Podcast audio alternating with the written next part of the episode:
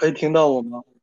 有很清楚哇，戴上耳机麦克风差很多。你好，Jelly。嗯，你好。那那你是怎么录音呢？是我的声音是你那边直接录是吗？对，我们这边都是会同步录，然后就是一刀未剪，所以我们就呃只分享就是自己能分享的。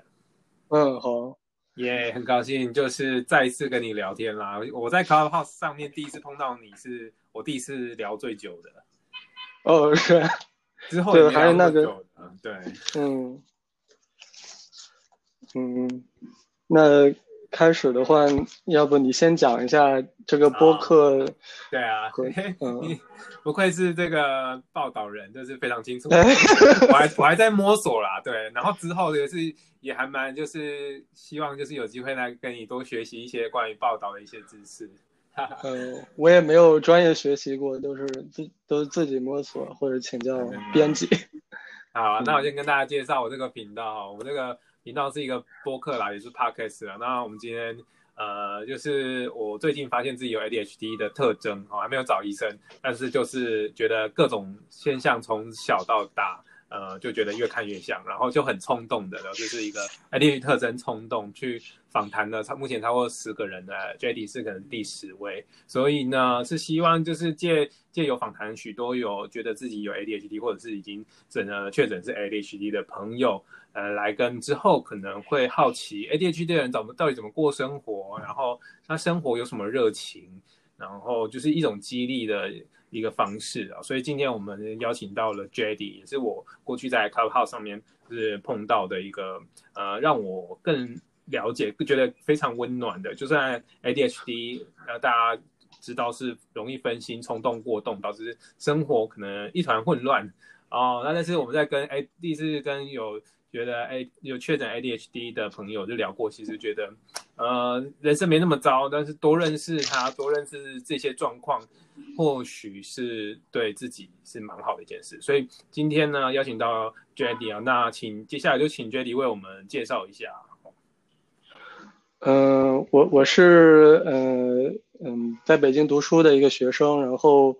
偶尔也做自由撰稿。嗯，我大概是在嗯一九年的的的上半年吧，就。就当时我有一个校友，然后他跟我另外认识的一个记者朋友也是朋友，然后他当时在他是读当时在读心理学，然后他自己也确诊了 ADHD，然后他当时就在看相关的书嘛，然后跟我那个朋友聊，然后后来就是他们中的哪一个，然后觉得我可能也有 ADHD，然后就发给了我一些资料，嗯，然后当时。北医六院，他他们有一个，呃，一个算是一个实验型的那种，呃，病友项目吧。就是他们好像是，嗯，主要以就是把病友聚在一起，然后互相分享怎么来来提高这个改善这个生活。嗯，我我当时因因为他这个医院是很难挂上号的，我当时就通过这个渠道进去了。然后呢，我我当时是 宿醉的第二天早上去的，嗯，他他就给我，嗯，做了一些，呃，有点像是智力测试，呃，桌面上一些一些工具来让我认，然后做了一些心理的问卷吧，然后，嗯，以及就是我的个人经历，嗯，然后他就。嗯，他就给我嗯写了，就是我在成年期是 ADHD 的 I 型，就是嗯，就是那个，就是嗯，注意力分散型，嗯，然后，然后在，但但是就是 ADHD 确诊的话，它必须是儿童期十二岁以前和成年期共同满足几项症状才行。嗯，我当时他询问我关于小时候的事情的时候，我我是，呃，记不清的，然后就答得很含糊，嗯，所以当时就这个就没有确诊，然后我也没有进入这个实验项目，嗯，然后就拖到了今年二一年的三月一日，我回到家里，嗯，去了重庆精神卫生中心，那里找了一个呃大夫，他是嗯，就好像他是这样的这个这个诊室吧，嗯。嗯，然后他我觉得他比较负责，他先是问了一些，嗯，我我自己让我自己来说，我可能有哪些症状，我一开始就跟他说。我觉得我可能是有，嗯，ADHD 以及嗯阿斯伯格，然后我还问他，我说你你的专长是，呃多动症，能不能也看阿斯伯格呢？然后然后他他就然后我他就给我开了一些，我想一下，嗯，就是去各个呃诊室做检查的，比如说，嗯脑电波，嗯然后验血。嗯，以及心理问卷等等，然后做出来之后呢，嗯，他就是给我，他他是他说我有一些我儿童儿时的经历有一些，嗯，阿斯伯格的倾向，因为我当时比较孤僻，嗯，然后 ADHD 是直接确诊了，嗯。嗯，然后也给我开了一个，我们国内叫专注达，它的学名叫盐酸派甲酯缓释片。嗯嗯，然后我现在是吃了呃十天的药了，我我十五号的时候会去确诊，他看就是我吃两周药之后有没有什么新的情况。对。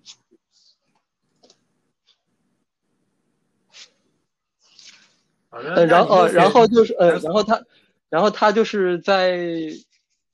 在这个诊断上，他只给我写了，呃，ADHD，其他的，就是比如说有那个阿斯伯格倾向，以及就是心理问卷自测的问卷写，就是有焦虑和抑郁的情况，这个他没写，就只写了 ADHD。嗯嗯嗯，好的。所以你算是刚去确诊 ADHD，然后开始用药，所以这样目前感觉如何呢？用开始用药之后，呃，我我就是咨询那个香港的朋友嘛，他也是 ADHD，然后，呃，他就建议我就是要要写一些自己的情绪的笔记，然后我我我看一下，我第一天吃药的时候，嗯。当时就是上网课的时候，嗯，觉得是比较就是比平时专注很多。就我以前就可能注意力不足五分钟就会走一次神，然后那一次就是就就二十多分钟或者四十多分钟就感觉一直是这样。但是我觉得就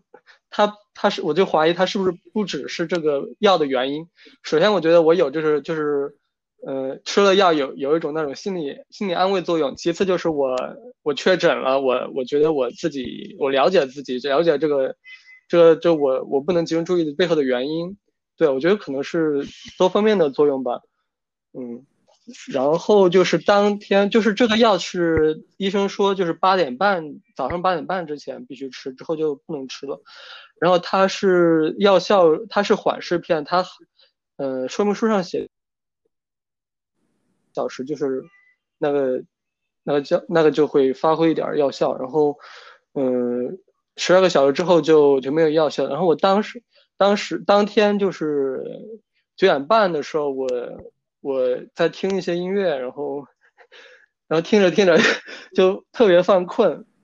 嗯，就我平时的话，就基本是十二点多的时候才睡的。嗯，当时就以前的时候，嗯嗯。就是整天就是都很困，我我早上可能十点十一点才起来，但是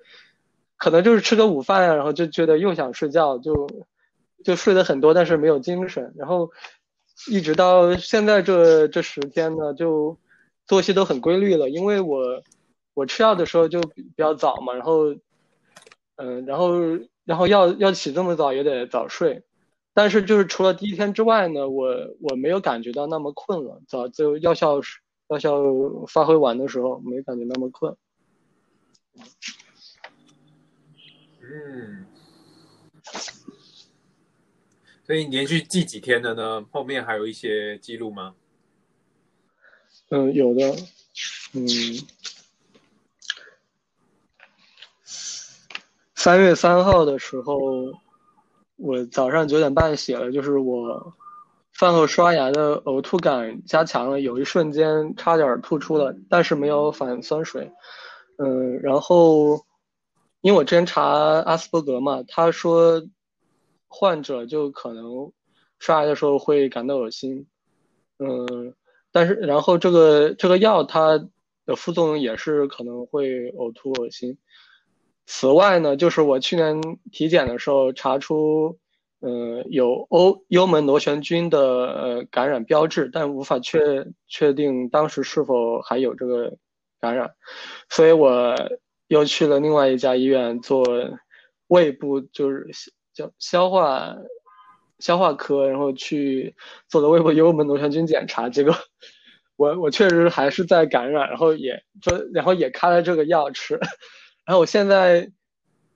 嗯，感觉也没有那么那么恶心了，对，感觉还是挺好的，就比较健康一点儿，嗯。哇，听起来你很积极的在让自己的身体可以更好。就就是我我是非常拖延的一个人，我我我很少去医院，然后我呃也一般一般也没有什么大病，就感冒也可能一年一两次吧。嗯，所以就是当时就是去看了这个心理的检去做心理的检查，然后。然后顺便就是我妈她之前得了病，然后她去复查，然后我顺便的时候顺便就去医院也挂号。当时就想着是随便检查一下这个胃部幽门螺旋菌的嗯感染，以及就是我眼睛干涩疲劳的这个问题。嗯。结果就是变我变得认真了，我就去检查了眼科、嗯耳鼻喉科、口腔科以及消化科，还有疼痛科。疼痛科是。嗯，我的那个颈椎和腰椎就经常酸痛，还会有响声。对，然后我我现在在吃四种四个科室的药。哇，嗯，但是我我感就是我我还查了一下各个药品的说明书，我都看了，就是应该是没有没有那个药物的相互作用的。然后我还咨询就是精神科那个医生，他也觉得他也说没有，所以我。我虽然就是从早上一直要吃到晚上，但是感觉也还好，就以前的很多症状也也确实得到改善。嗯，哇，那具体而言有什么变化呢？你说的改善，比如说你读书啦，或者是还有其他事情吗？嗯，读书的话，嗯。就是我我我是比较喜欢读小说、文学类的、艺术类的作品的。当时就是我这个心理问卷，他最后对我的一个分析就说，我这种患者比较读文，比较喜欢读文学书。呃，然后我以前就是呃，就学习压力大的时候，我就经常通过就是读书啊，或者去参加一些文化类活动来逃避。然后功课就只是可能上课的时候听，然后而且还听，而且还就是分神，就一直跟不上进度。然后现在呢，我我们是上网课，嗯，去年上网课的时候，嗯，我的表现也比以前好得多，因为我觉得上网课的时候，我离这个屏幕更近，那个字也看得更清楚，然后我也可以看回放，对，嗯，然后哦，但是呢，我。三月三号记录的上面写，就是我对课程的兴趣并未提升，我只更专注了。因为我学的是金融，我我对这个专业其实不是很感兴趣，所以学的也很差。哦，所以专注度就是专注度，兴趣还是看自己。对，我觉得是这样。嗯，哦，然后就是三月四号的时候。嗯，我十点四十一分午睡了大概半个小时，觉得疲惫感嗯就减减轻了，但是胸中有一股 郁结之气，就不时会长长的吐气。现在这几天也偶尔有这样的情况。然后十二点的时候，我吃了一个上周还经常喜欢吃的一个，嗯，橙子，觉得味道有点陌生，就是觉得有点涩，有点酸，没有之前那么清甜。但是也也不知道是不是因为这个橙子放放的有点久了的原因，对。哦，然后就是当天七点半的时候。嗯，我去跟我妈去外面吃饭，然后我觉得那个豆豆腐有酸味，我妈一开始没有吃出来，我觉得是不是我的味觉有一点问题，就后来她吃到一块比较厚的豆腐，也尝到了酸味，所以我觉得我的味觉还是没有受到影响。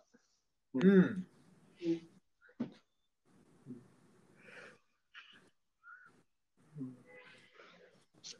嗯。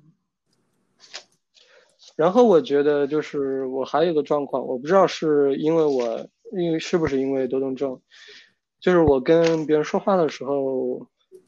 我没什么自信，我就是老是觉得会耽搁别人的时间，所以在去看各个诊室的时候，因为医院也很忙，他有很多病人嘛，医生可能只给你五分嗯五分钟十分钟的时间，然后我就会提前整理一些我自己的症状。嗯，然后到时再说。但是又有强迫症的是，我我我当时就是去看口腔科的时候，我我直接拿着那个我我写的我可能有的那些疾病去去问，然后那个那个医生就就两个医生，另外一个医生他在还在给别人做口腔的什么手术还是什么，他就说我已经开始焦虑了，就就我说话说的很快，然后然后我然后他然后。还觉得这个我我的这个一些牙齿症状，比如说，呃，牙龈出血，呃，牙周炎这种，算是口腔科的感冒，就没有必要这么小大大惊小怪。嗯，然后我看到我的心理问卷上面的一个分析，他就说，呃，我这种患者可能会有疑病的。情况 就是怀疑自己 有病，对，所以我我觉得我的症状就是多动、冲动、紧张、焦虑。然后我这几天就还做了一两个梦，我的梦通常也是非常 intense，就就经常出现一些我觉得会感到尴尬的情况，就比如说，嗯，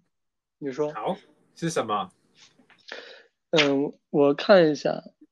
三月七号的时候早上，嗯，大概六点多的时候，我梦到跟一个，嗯，我的编辑，嗯，去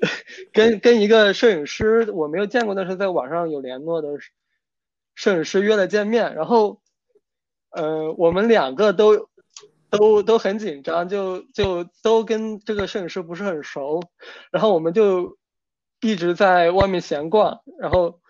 最终就让那个摄影师一直等等到晚上也没我们也没去。这个这个就是一个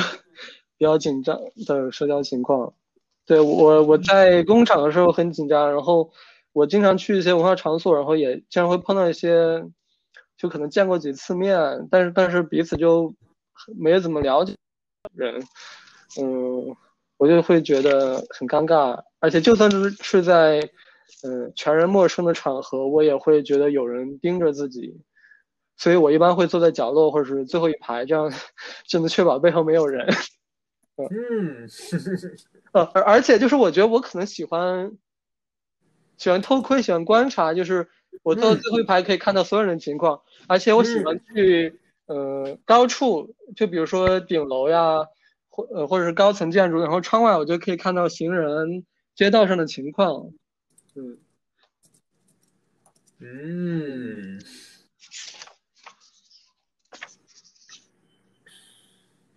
喜欢观察，听起来还蛮适合做报道的。你应该有很多报道是透过这一种特征去产出。嗯，对，但是但是有一个情况就是，我很我很害羞，就是我我经常就。就不太敢去去采访一些人，就是自己观察，然后自己做一些呃前期就是已有的相关报道的一个梳理，所以这样就很容易没有信息的增量。嗯，然后就是呃这个症状反映到我我拍照的情况也是，我通常都是拍一些景物，嗯风景，就极少拍人，就假如拍拍路过的行人也是。非常紧张，都不敢，都只敢从那个手机的那个摄那个屏幕上看着人家，然后拍完就赶快走了，就不敢对跟别人对视。但我觉得这个可能是阿斯伯格的情况，因为阿斯伯格有一个症状就是他很难跟别人对视，除非是我觉得我特别信任的人，或者是特别知根知底的人。嗯。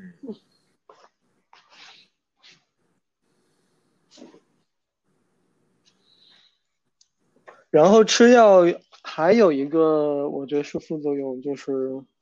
我的手会抖动。我我三月六号我我吃饭呃倒茶的时候，用筷子夹菜的时候手抖，然后就用手握着筷子，就也不也不去夹菜，就这样经握的时候手也会轻微抖动。呃，当时前几天我剪手指甲的时候。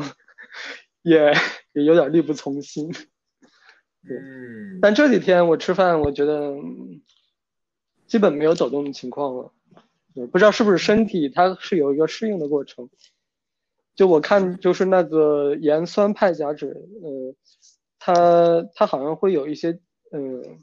剂量依的依赖性吧，所以我那个香港朋友也告诉我，就是他觉得我这个十八毫克，嗯，药品说明书上说这是最低的一个剂量，他觉得这个剂量比。呃，多动症另一种药物瑞他林、利他林，呃，剂量，嗯，跟它比就是比较强烈，所以他建议我注意一下。嗯嗯。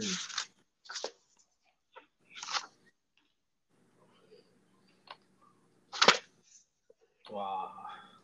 也很认真在记录。但我这几天没有记录，就就八就记到了八号。这几天我觉得就比较平淡，没有什么特别的情况。是，哎，我蛮好奇你的情绪变化有没有不一样？嗯，我就我以前的时候，我可能早上的时候还有一点伤心，或者是就是有点情绪有点低落，但可能看到什么东西或者跟别人产生什么样的互动，就就马上又可以有点高兴起来，就一天就。情绪变化其实挺多动的，然后现在这几天吃药的这段期间呢，我觉得主要是烦躁，嗯，就当时比如说吃饭的时候，有个小我已经是坐在最后一排，然后然后有个小孩他一直就是他疯跑，然后从我的座位后面很狭窄的一个空间，然后跑了好几次，然后我就有点生气，呃，然后就是我。昨天我我跟我妈在组装一个，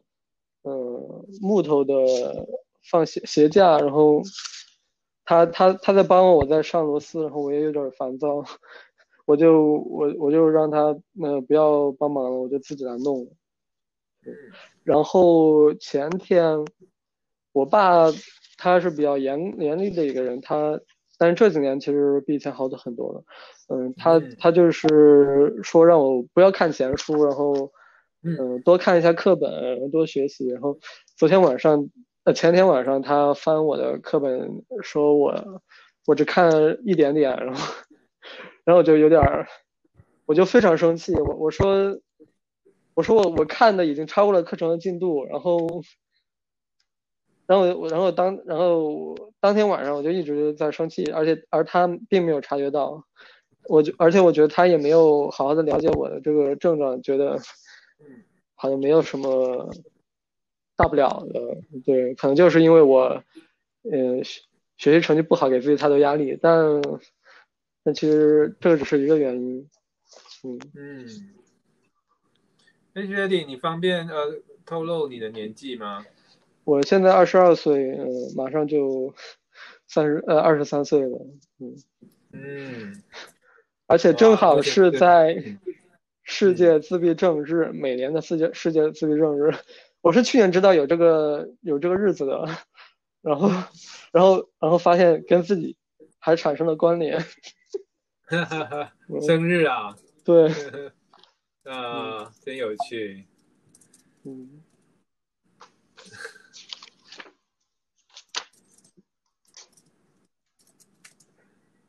那那你是有哪些症状呢？以及，呃，就是通常我以前认为自己有这些情况，但是我并不了解他，他是因为 ADHD 或者阿斯伯格，就我是别人给我看了资料，然后我我才突然就有了一种认识，就把这些好像都有一种这些情况都有一些解释。我不知道你是怎么经历这个，算是顿悟的过程吧。是，我是我也是看到许多资料啦，但是不是因为谁，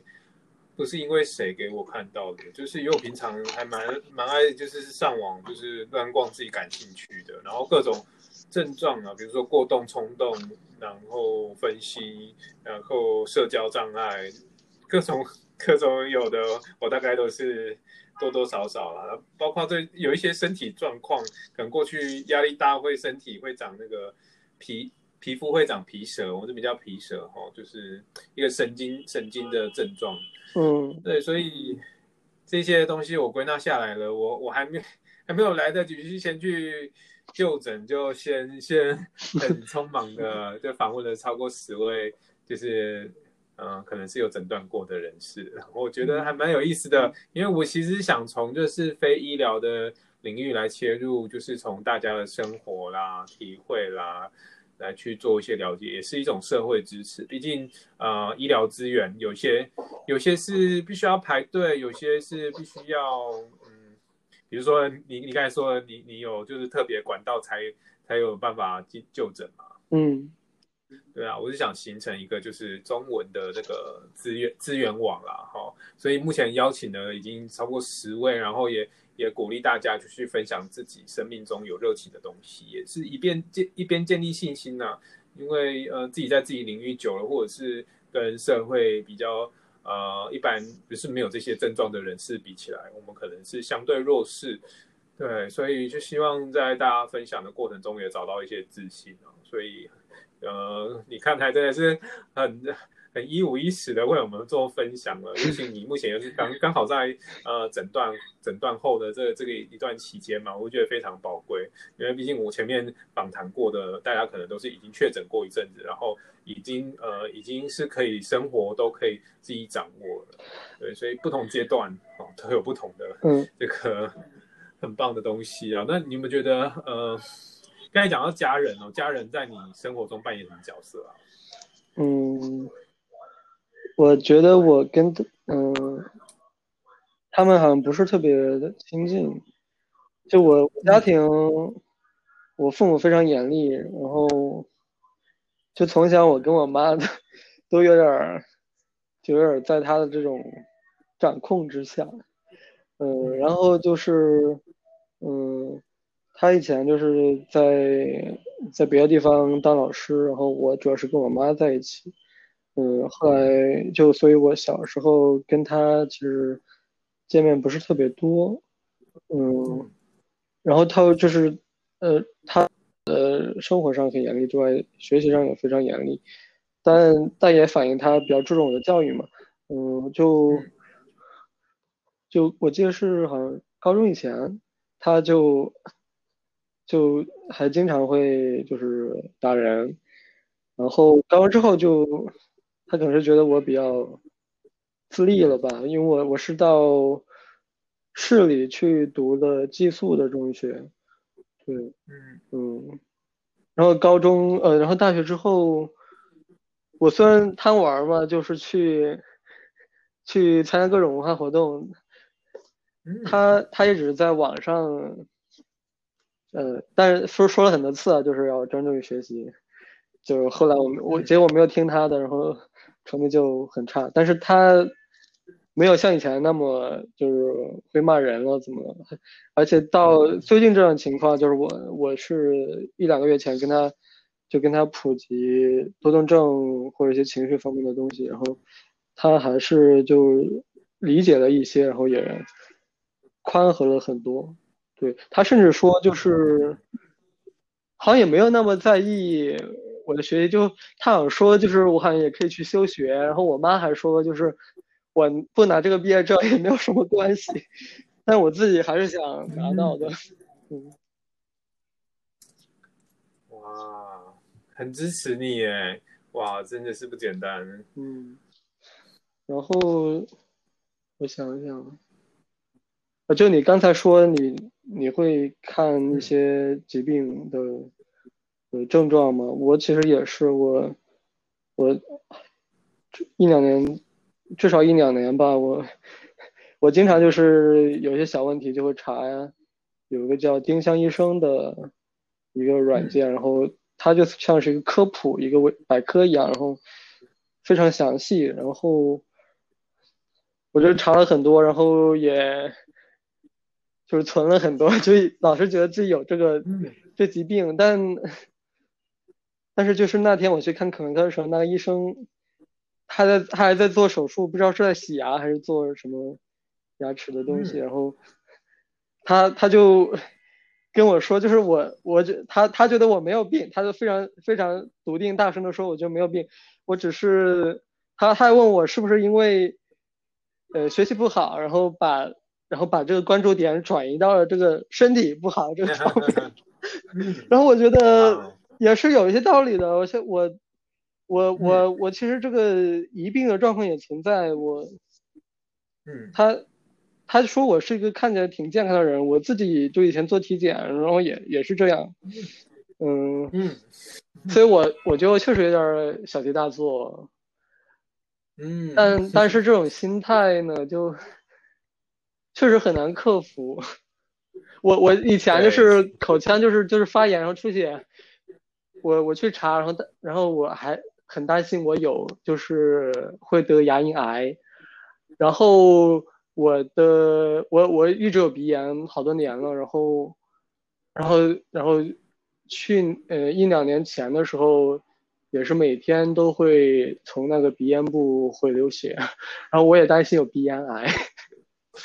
然后然后我还去专门体检的时候专门做了一个那个查，就是鼻咽癌它通常会伴有某一种细菌，然后我就还要去查有没有那个细菌，结果是没有的，对。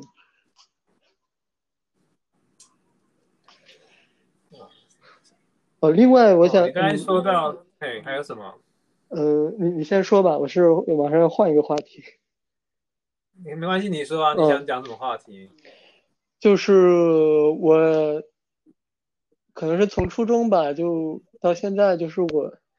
一直偏好一些，就是可以称他们为少数派或者是机灵人的一些人的文学艺术作品。我以前就是会看门小雷，一个香港的漫画家，他有本书叫《忧郁的蜻蜓》，就是讲一个一个女孩，就是从小，呃呃，他父母不管他，他一个人住，然后学校的同学都都排挤他，然后，嗯就这样一个故事，然后，呃，然后我还看过一本叫。二十四个比例，这个是根据美国的一个真实的案例，就是，呃，一个叫比利的人，他人格分裂有二十四个人格，然后，然后他那个人格的转换不受控制，每个人格都有不同的性格、记忆以及就是，说话的方式或者是口音，然后他他好像是是犯了强奸罪还是什么刑事罪，然后。最终是没有判刑，但是这个经过了律师的很多努力，然后，然后这个这个书的作家他做了很多采访探访，然后非常细致的还原了这个比利当时的心理状况。我不知道是怎么做到的，对，嗯嗯。然后最近这一两个月呢，我也看了有一本书叫嗯东明。嗯，是一个作家写的东北，然后他他笔下的这个东北呢，就是气氛非常非常的压抑，就是当当地他说就是他写的是就是嗯，虽然那个那个那个县城是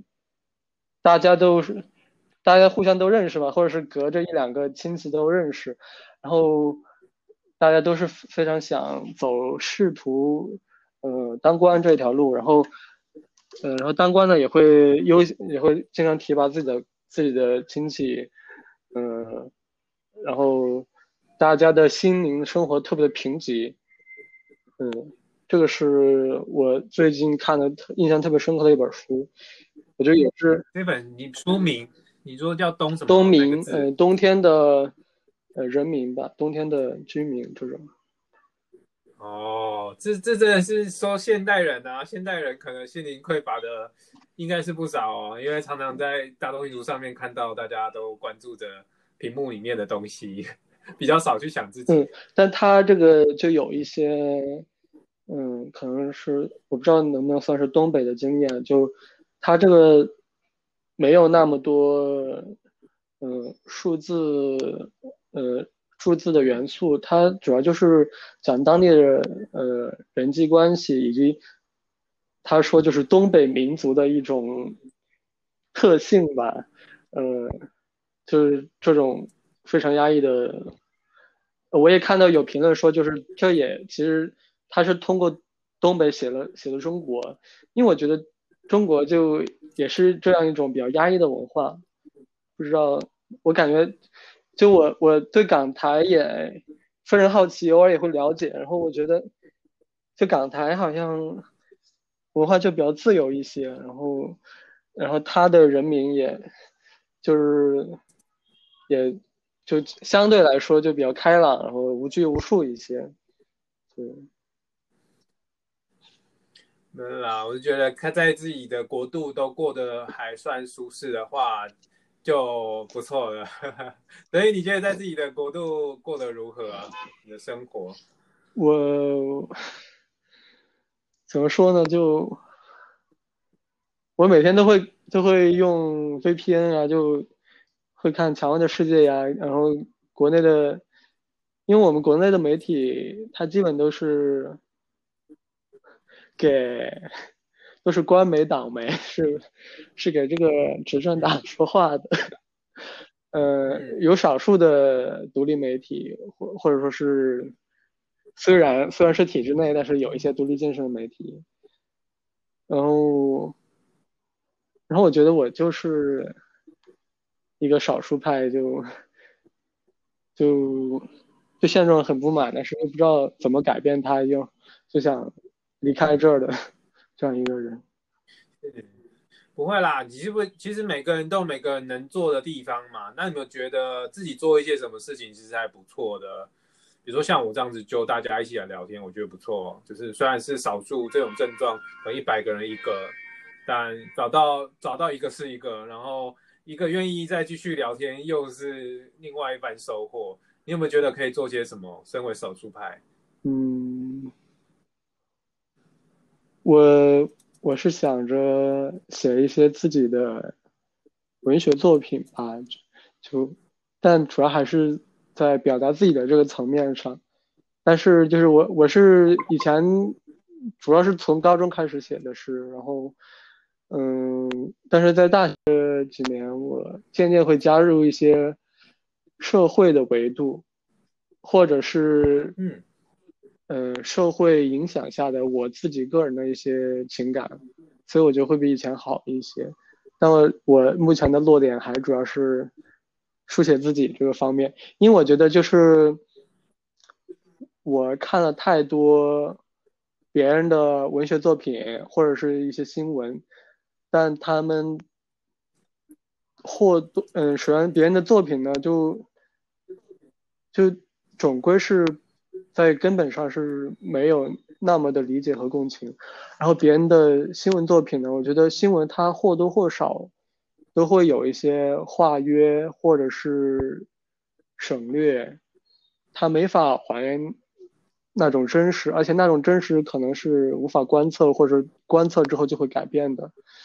嗯，所以我而且就是很多人是被采访者，但是我觉得他们是可以通过写自己来让让别人来了解他们的，不需要别人为他们代言。对，所以我从这个层面上来说，我觉得我写自己其实也是有一些积极的层面。对。啊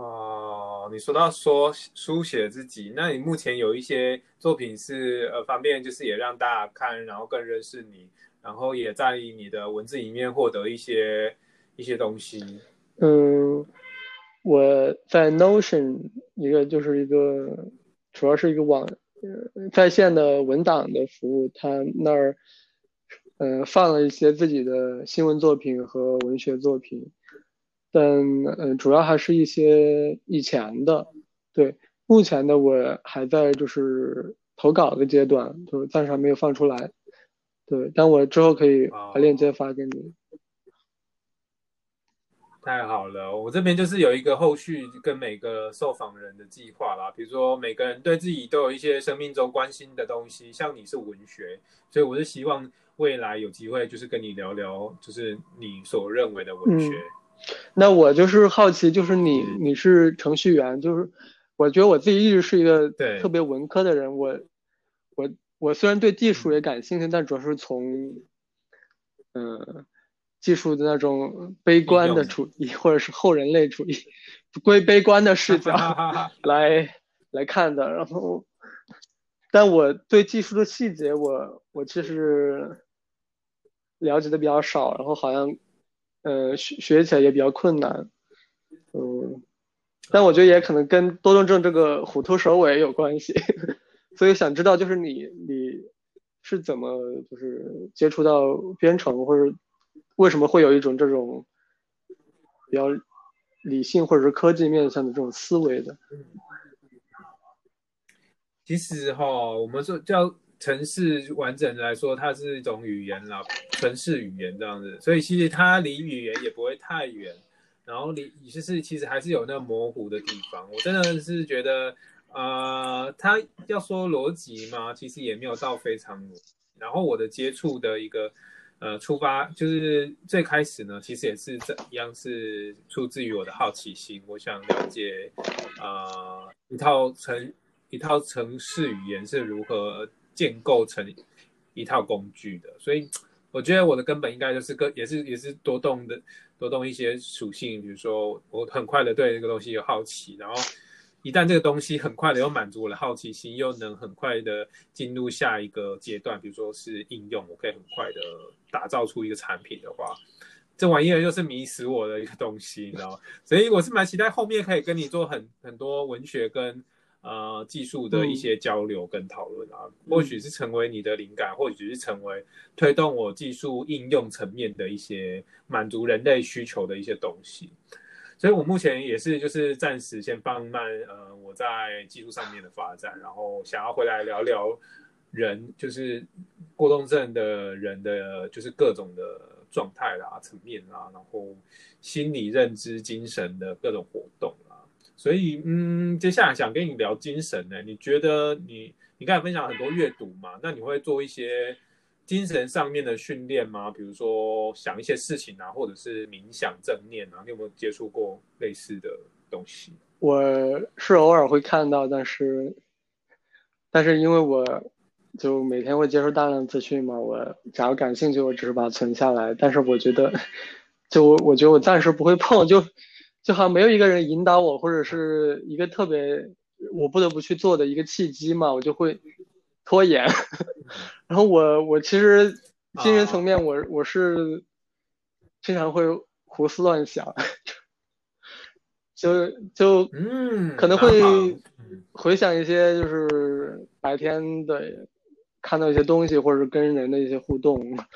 然后我我经常就是觉得就是我当时在跟一个人说话的时候。我其实可以事后就觉得 可以怎么这么说，或者说的更好一点，但是常常就没有这样的机会。嗯，蛮好的，我其实也有一点点类似的心情啦，所以那第一次跟你聊的时候，为什么可以聊一两个小时？大概就是有很多类似的地方。呃，再来是你你在身体活动呢？你会对自己的身体有一些训练吗？也没有健身，我也是想了解的，但是也跟冥想一样。但我我是比较喜欢嗯大自然、植物，然后我我们我现在在的这个地方，它嗯我我们重庆山比较多嘛，然后我这个地方。它就会有一些比较大的公园，或者是山山开的一些步道之类的，然后我偶尔会去走一走。但最近这一两周没走了，就之前我可能还会一周走一次。对，因为最近就一直是阴天，阴天可能两三周了。阴天，嗯，我觉得这个天气也是影响我的一个，我我就比较喜欢那个太阳的真的地方，有天。所以其实。我最近也有发现到啦，天气好真的要好好把握去户外活动。对，但是我觉得就就就就在家里晒个太阳，然后睡睡一觉，其实也挺好的。嗯，是。哦，所以你目前的学业进展到什么阶段？嗯，我是四年制，但是我呃之前休了一年，呃不是，我之前延毕了一年，延长毕业了一年，然后。去年十二月的时候，又延毕了一年，然后，所以我我，假如正常的话，就是明年六月毕业。对我现在就是我以前，嗯，挂掉了很多课程，然后现在就在重修。我以前呢，就首先是贪玩，经常去外面学校外面玩，嗯，其次就是，呃，就是跟不上老师的节奏，然后，所以也不愿意去上课。嗯，而且有的是早课，我也起不来，嗯，所以就进度跟就基本没有跟，然后所以作业也不会做。然后我以前也是，就有的同学他就会抄答案然后交上去，但我又又又不太想做这种事情，所以以前就挂掉了很多科目。哦，学业啊。那你对这个这个你你的这个本科未来的想象是什么呢？你的本科呃金融是什么？嗯，我我觉得金融它也是一个非常无趣，他会把他会他会把人性消弭在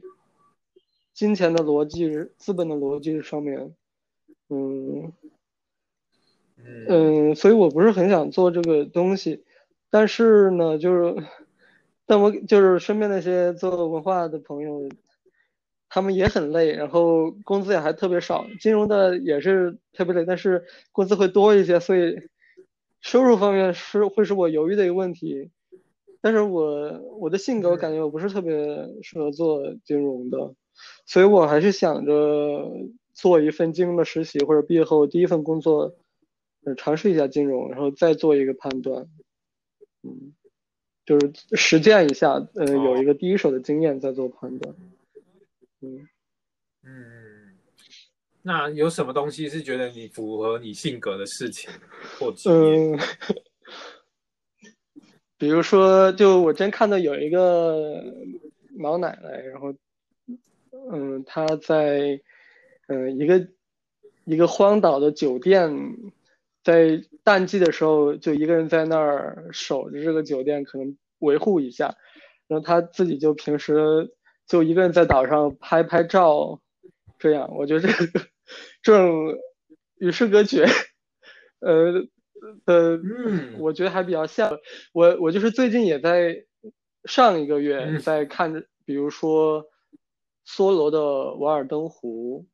嗯。嗯，还有什么来着？看一下，《湖滨散记》对吧？对，在我这边。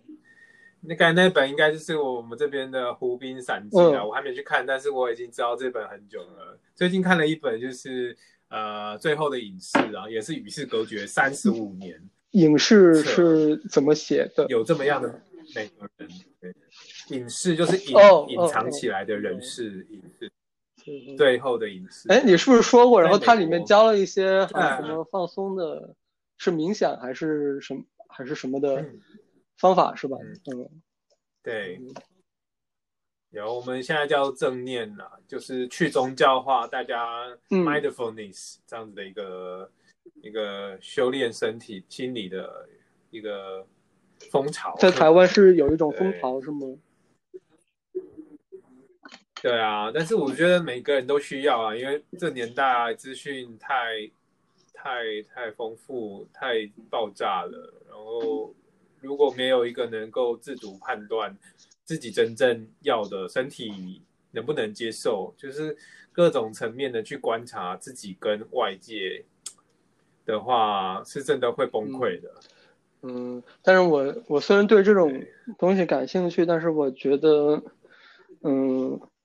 因为它可能会有些 spiritual 的东西，然后它它可能是不太能被经科学嗯解释的。然后我我自己就没有一一种标准去判断，就是这，我觉得这个行业它有很多鱼龙混杂的情况，就没法判断什么是好的，什么是适合我的。嗯，但是同时我又矛还有一个矛盾就是，我就是比较反对科学主义的这个逻辑的。就嗯，我最近看了一本书，它叫。嗯，看一下，它叫什么是真实？物理天才马约拉纳的失踪。然后，呃，这本书主要就是讲，嗯，一一个物理天才，他，嗯，之前在，嗯，嗯，就是他他比较厉害，然后他好像他看他预见到了，嗯。哦，就是失踪了。然后这个作者阿甘本他他就推论，就是他预见到了，就是当时好像是什么粒子的发明可能会呃产生核弹，或者是嗯非常具有毁灭力量的东西。然后嗯他就就直接消失了。他嗯马约娜娜他就乘了一艘船，然后。之后再也没有回来，嗯，然后它里就是阿甘本的论述，其中有一段他就是说，嗯，呃，他就是讲物理，嗯，物理跟统计科学的一个相似之处，就统计科学呢，它它是通过做实验观测，然后来得到一些规律性的东西。但是它无法穷尽，所以它还是根据一种概率来翻译这些东西的规律。然后物理呢，它是首先是观测上，就微观上，它也是其实是无法观测的嘛，就测不准定理，你知道吗？对，嗯，所以呢，就他就觉得这个，他根本就觉得，呃，统计在物理学中的应用，它可能会导，可能是产生一种新的治理数，就我们可以通过改变实验的一些条件来达到我们，呃，预期的结果。我觉得中国的 GDP 就 就就是这样的。中国的 GDP 就五年计划就就我们不是先先定一些目标嘛，然后再实现。比如说，我们宣布在二零二零年实现了脱贫，呃，解决了绝对贫困。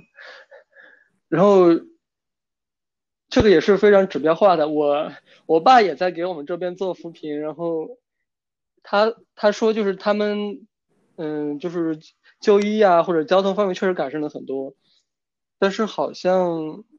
嗯，收入方面我不太清楚，嗯，但是我感觉，呃，他们也是，就扶贫的这些人，他也主要是做一些表面的文章，然后来应对，呃，上级的检查，所以我觉得，GDP 啊这种指标都是。一种刻意的要去达到的东西，但它不一定是那么真实的。对，理解理解，哇，你这是阅读很多资料哎，就是他就是把这些东西都做一些你的以你的方式去去记录，去去写成可能是文学吗？可能是一个报道吗？可能是你刚才说的这个自己的就是一个对书写自己的一个活动啊。我是想想说之后。因为我接下来是想要做一件事情，就是每一天晚上八点会有一个固定的邀请，呃，被受就是被我访问的过的人去分享自己。那你觉得你最近会有这些机会吗？每一周，或者是每两周或每个月做一？我觉得每个月一次比较好。嗯，我最近的话呢是啊，我十四号呃到。十五号会去复查，我不知道是不是之后还需要，是不是十六号也要去，这个得看医生。嗯，然后我十七号要回北京开学，然后可能第一周会比较忙，然后周末的话应该还好。对，可以。那我稍后就把你拉进我们的脸书群组，然后如果你有意愿的话，你就跟我说。然后你也可以看到，就是其他呃，就是在我们就是受我受访的呃朋友当中呢，大家就是可以互相认识，然后想要找谁聊的话，也可以试图去联络。当然，我就是 Facebook 用的不太多，就可能会错过一些信息。嗯嗯，哎，没关系，你有空再用。听说也不容易上了，在在 对是。好啊，那今天有没有想要再跟我分享什么？我知道你谈论到很多，因为最近确诊之后的一些活动，我还蛮期待后面你有一些进一步跟我们做更新啊。你们觉得还有还有什么东西是还可以再分享的？想一下，就我可能就是希望自己能找到一种调和自己和这个社会，或者是学校，或者是这种我不喜欢的制度的。一种生活方式吧，嗯，我我得试着找一找，真的，挺有意思的，蛮期待你后面跟我们分享你找的，你你对这个调和这件事情的一些感受，嗯，谢谢 J D，那我们今天是不是就先访问到这里喽？好的，也谢谢你。